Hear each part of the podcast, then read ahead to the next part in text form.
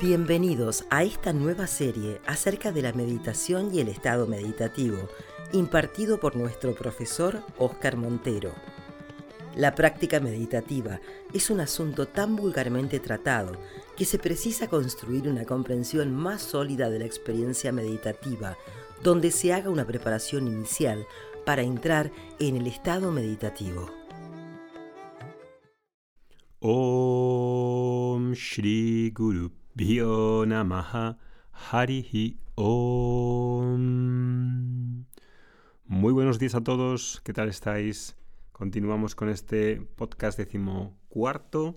Hoy vamos a hablar de 20 fenómenos extraños que son posibles en el estado meditativo y que comento por si los tienes o no los tienes para que no te sientas un bicho raro para que no sepas que hay algo errado o que estás mal de la cabeza.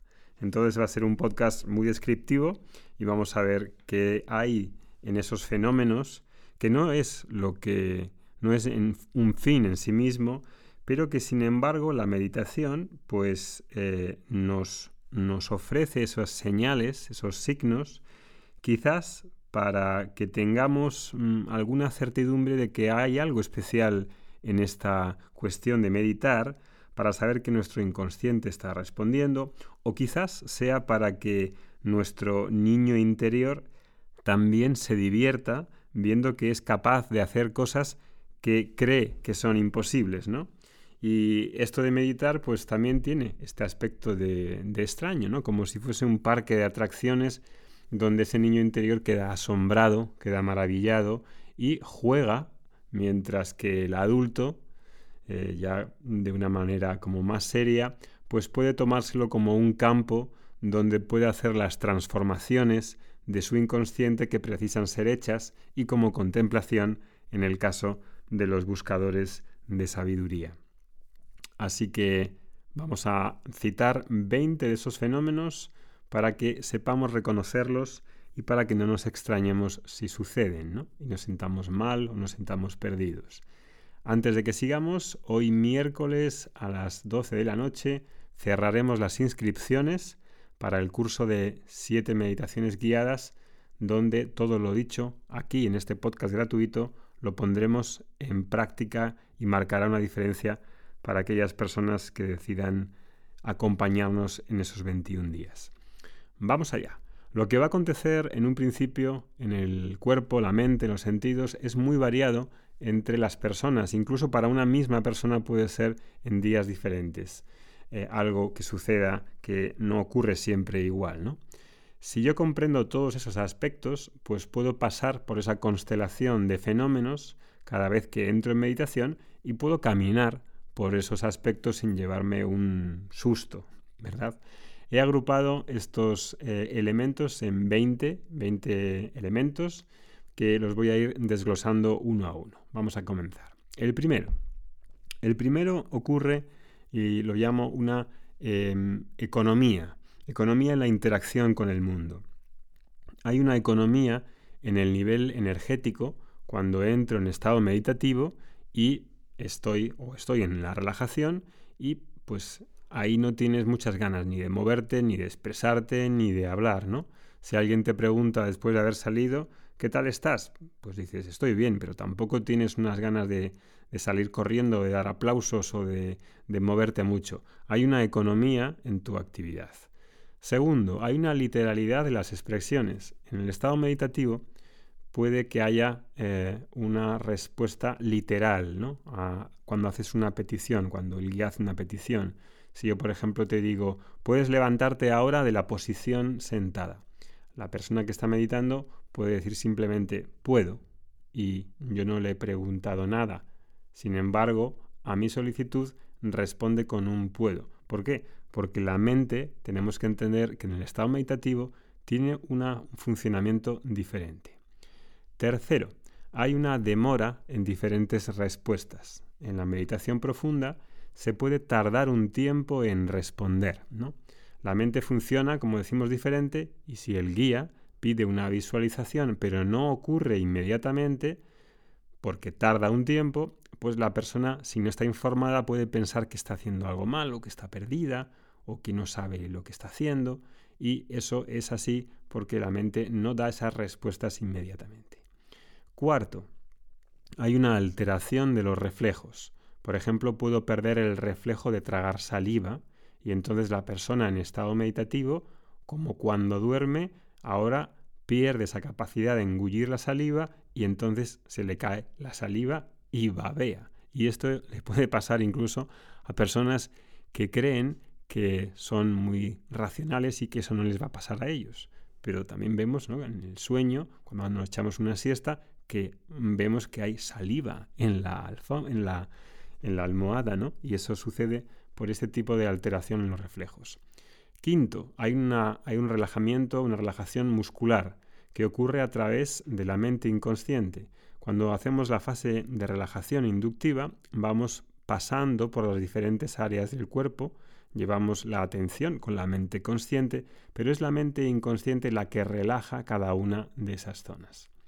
Sexto, hay una alteración del pulso o de la respiración o incluso de la presión sanguínea. Si tenéis un aparato de medir la tensión o la respiración o las pulsaciones, vais a ver que cambian y se ralentizan. Esto sería interesante que alguien lo pudiese constatar. No lo hagáis los primeros días, pero tras un tiempo se podría constatar perfectamente que hay unos cambios fisiológicos. Séptimo, aquí hay varios y tienen que ver con la mudanza en el comportamiento de los ojos. Por ejemplo, puedo estar meditando y la percepción de la luz puede alterarse. Hay personas que dicen que ven todo blanco, que ven, que ven blanco. ¿no? Eso es porque probablemente la pupila se haya dilatado mucho y deja entrar más luz incluso con los ojos cerrados. ¿no? O con los ojos abiertos puede tener sensación de verlo todo blanco o en otros colores. Algunas personas en este sentido confunden este fenómeno fisiológico pensando que eso es todo lo que tiene que ofrecer la meditación y que están iluminados por haber visto un aura o haber visto un chakra o haber visto eh, cualquier luz. Esos cambios fisiológicos son cambios fisiológicos y como decía al principio, no nos deberíamos convertir en buscadores o cazadores de experiencia que a esos fenómenos le den una importancia que no la tienen. Pueden ser signos, pero en, absoluto tiene que ver eso con un éxito espiritual. Simplemente son señales, ¿no? que puedes tener o no puedes tener. En las clases de Vedanta todo esto lo dejamos muy bien explicado porque hay gente que va en busca de esos eh, fenómenos, digamos, em, especiales o, efectos especiales y se cree que eso es lo más importante y no, no lo es. También puede haber eh, párpados que se mueven intermitentemente o puedes perder el foco de la mirada y cuando miras está borroso. Otro efecto puede ser que tengas una mirada extática o de trance, mirada al infinito, etc. Otra mirada puede ser que mires muy lentamente eh, por este grado de relajación y mires así con una mirada pues muy, muy relajada. ¿no? Incluso después de la meditación, las personas que meditan generalmente percibimos en ellas que tienen un comportamiento más, un comportamiento o una apariencia quizá más, más también más relajada. También hay un movimiento de ojos que puede ser que se vayan hacia arriba, ¿no? hacia arriba de forma natural. Incluso a veces en la preparación y en algunos textos se habla de que instantáneamente o llevemos durante un tiempo los ojos hacia arriba, hacia como mm, llevándolos así un movimiento hacia arriba, para, porque parece que tiene un efecto en el que se liberan X sustancias y eso hace que fisiológicamente pueda ayudar en algún proceso de, de, absorción. Luego, octavo, también en referente a los ojos, podemos ya terminar con este tema, en las que hay una lacrimación de los ojos ¿no? que puede suceder. Siguiente es, em, hay otros fenómenos que tienen que ver con el cuerpo, ¿no? Y en principio me gustaría decir que no es verdad que mm, la meditación tenga que ser hecha con el cuerpo inmóvil. Es verdad que hay una petición, se puede dar una petición para que el cuerpo quede inmóvil, pero entrar en el estado meditativo se puede hacer móvil o inmóvil. Si tienes mucha experiencia, puedes hacerlo también de manera móvil, ¿no? Aunque para aprender, para establecer la meditación, por la facilidad de, aislarse, por la facilidad de quitar distracciones, puedo mm, es mejor que lo haga con una cierta inmovilidad, pero no es una inmovilidad total, ¿no? Es como cuando te vas a la cama y en la cama, em, eh, si empiezas a dormirte, tu objetivo es no, no te quedas rígido, ¿no? No te quieres quedar ahí como medio muerto. Te mueves un poco porque el enfoque no está en la rigidez, el enfoque está en otra cosa, está en entrar en otro estado. Pues lo mismo sucede en la meditación. El cuerpo no tiene por qué quedarse inmóvil, se puede mover. Es verdad que el estado meditativo es frecuente que la persona disminuya mucho los movimientos de ajuste de su cuerpo porque en el estado meditativo es como que si te olvidases del cuerpo, como si no te importase, como una persona que bebe mucho alcohol y después de haber bebido bastante está ahí como medio borracho, va, se sienta en una silla y los brazos, el tronco es como si no, no, fuese consciente, como si se le olvidasen y se quedan colgando, ¿no? Como completamente integrados y no tiene, no tiene intención de moverlo. Pues eso sucede también en el estado meditativo. Décimo, hay un deseo de perseveración, de quedarse en ese estado meditativo. Como cuando estás durmiendo y estás bien y no quieres salir de ahí, quieres que continúe. No es por vaguería, quizá en la mayoría de, de casos, o sí, no lo sé. Hay una fuerza de quedarse en el estado meditativo, de no querer salir de ese estado, de querer estar ahí, estar ahí, estar ahí. Un décimo, la postura del cuerpo no queda simétrica. La gente no tiene simetría perfecta cuando entra en el estado meditativo y puede perder su simetría normal.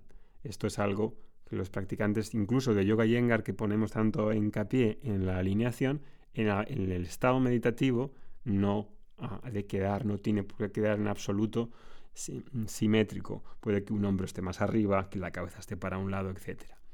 me acuerdo de una fotografía de Ramana Maharshi en la que está completamente torcido en el sentido de que tiene un hombro para un lado, otro para otro, y ahí pues esa es la manera que su inconsciente tiene de relajarse. ¿no?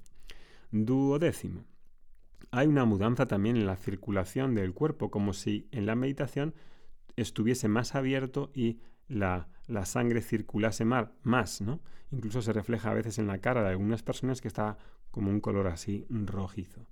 Décimo tercero, hay movimientos involuntarios de los músculos, como los brazos, en el rostro, los hombros. Estás tan absorto en el inconsciente que el inconsciente toma el relevo y a veces puede moverse sin que uno lo pida, como si fuese un sonámbulo en casa que está dormido pero sigue moviéndose, aún a pesar de que esté en, el sueño. ¿no? Decimo cuarto, hay una mejor respuesta a las peticiones que tú haces en el estado meditativo. Es algo que hemos hablado, es algo que es muy importante, es una de las cosas más interesantes de, em, del estado meditativo, esos diálogos de resolución.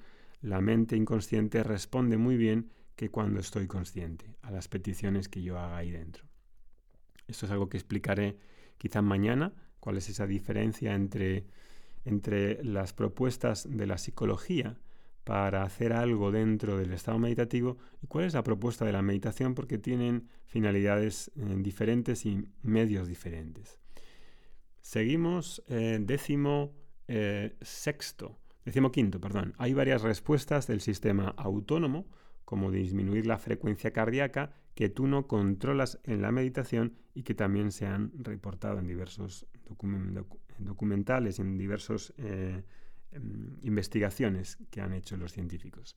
Décimo sexto, hay una desfiguración a veces cuando entro en el estado meditativo y eh, no puedo controlar la expresión, pues la expresión del rostro pueda cambiar, ¿no?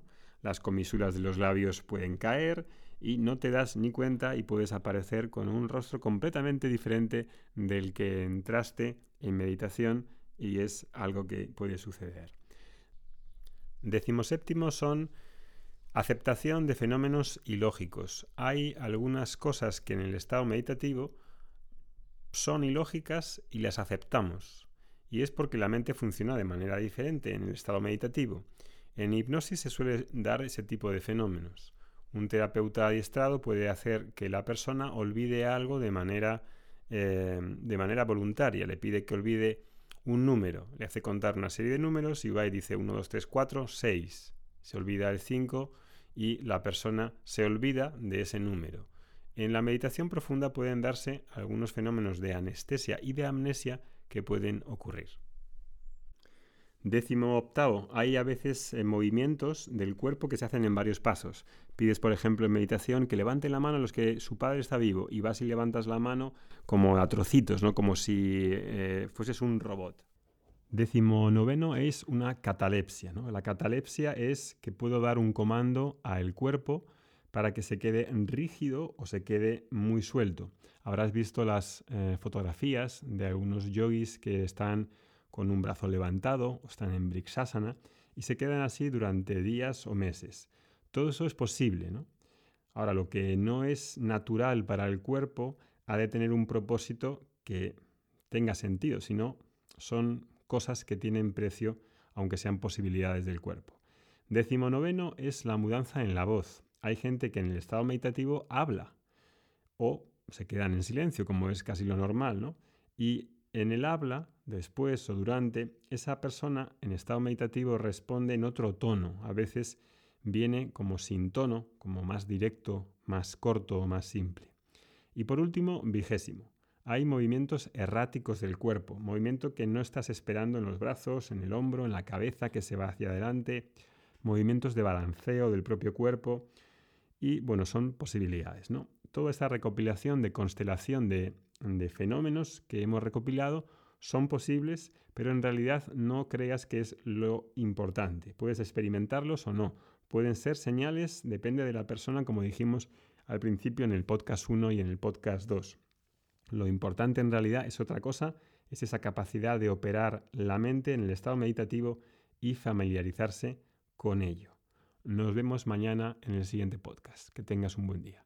Om Shanti Shanti Shanti Harihi Om.